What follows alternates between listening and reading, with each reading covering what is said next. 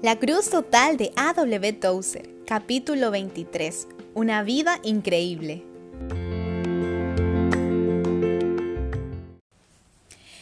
El esfuerzo actual de muchos líderes religiosos de tratar de armonizar el cristianismo con la ciencia y con la filosofía humanista es, a mi parecer, una falla por no entender las verdaderas dimensiones de la fe cristiana. En el corazón mismo de la fe cristiana está la cruz de Cristo como una paradoja divina. El poder de la fe cristiana aparece en su antipatía hacia y no en su concordancia con los caminos del hombre sin Dios.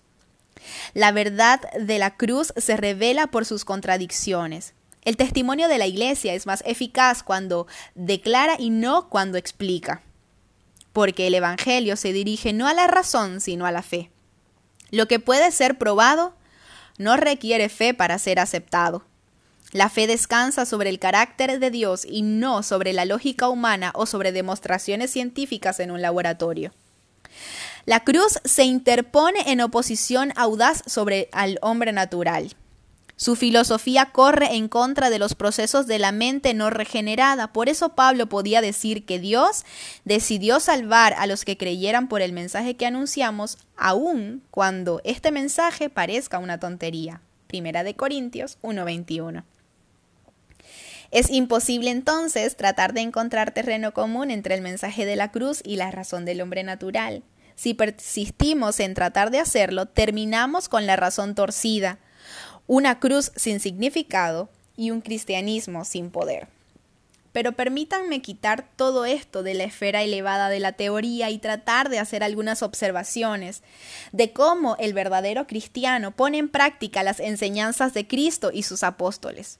Notemos primero las contradicciones. El cristiano cree que en Cristo Él ha muerto y que ahora está más vivo que antes y que además ha de vivir por siempre. Él camina sobre la tierra, pero sabe que está sentado con Cristo en el cielo. Aunque nació en este mundo, encuentra que después de su conversión ya no se encuentra a gusto.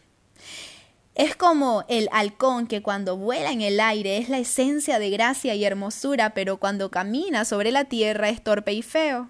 El cristiano también se siente mejor luz cuando está en los lugares celestiales pero no encuadra con los valores de la sociedad en la cual nació.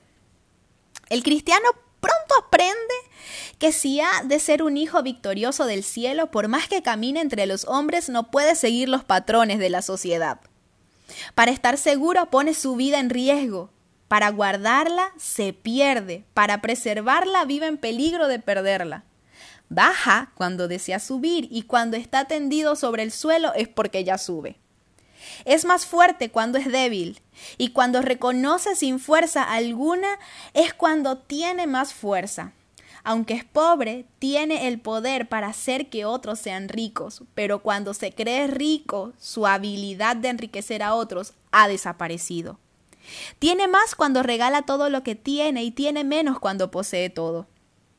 Cuando se siente estar por el suelo es cuando posiblemente esté en las alturas. Cuando está sin pecado es cuando es más consciente del peligro de caer en el pecado. Es más sabio cuando reconoce que no sabe nada y menos sabio cuando acumula conocimientos. A veces hace mucho sin lograr nada y progresa cuando está quieto.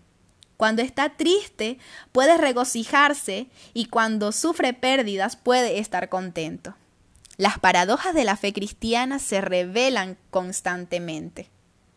Por ejemplo, el creyente cree que es salvo ahora, sin embargo, también cree que ha de ser salvo por completo en el futuro y se anticipa con gozo a esa salvación futura. Teme a Dios, pero no le tiene miedo. Cuando está en la presencia de Dios se siente deshecho y abrumado, pero no hay otro lugar donde más quisiera estar. Él sabe que ha sido perdonado de todos sus pecados, pero angustiosamente consciente de que en su carne no hay nada bueno. Ama supremamente a Dios al que nunca ha visto. Aunque se reconoce a sí mismo como indigno y pobre, puede hablar con toda familiaridad con el Rey de Reyes y Señor de Señores, sin sentir ninguna incongruencia por ese acto de devoción. Reconoce que no tiene ningún derecho propio porque reconoce que es absolutamente nada. Sin embargo, cree y sin lugar a duda que es el brillo de los ojos de Dios. No duda que el eterno Hijo de Dios vino a este mundo a morir principalmente por él. El cristiano es un ciudadano del cielo y debe su primera lealtad a ese reino celestial pero puede amar a su país terrenal con la misma intensidad y devoción que le llevó a, Juan Knox, distinguido predicador escocés, a orar. Oh Dios, dame Escocia, o si no moriré. Con gozosa anticipación espera entrar pronto en el glorioso reino celestial, pero no tiene apuro en dejar este mundo hasta que sea llamado a hacerlo por su Padre celestial. Además, el cristiano que carga su cruz no espera nada bueno de este mundo, es un pesimista. Pero a la vez es un convencido de que todo lo bueno que pueda recibir en esta vida ya lo ha recibido y eso lo convierte en un optimista. Cuando mira la cruz es un pesimista porque sabe que el mismo juicio que cayó sobre Jesucristo también condena por ese acto a toda la naturaleza y a todos los seres humanos. Es pesimista porque sabe que toda esperanza del hombre fuera de Cristo y todos sus esfuerzos por crear un mundo mejor son inútiles, por más nobles que parezcan, son como construir arena sobre arena. Pero el cristiano también es optimista, calmo y sereno.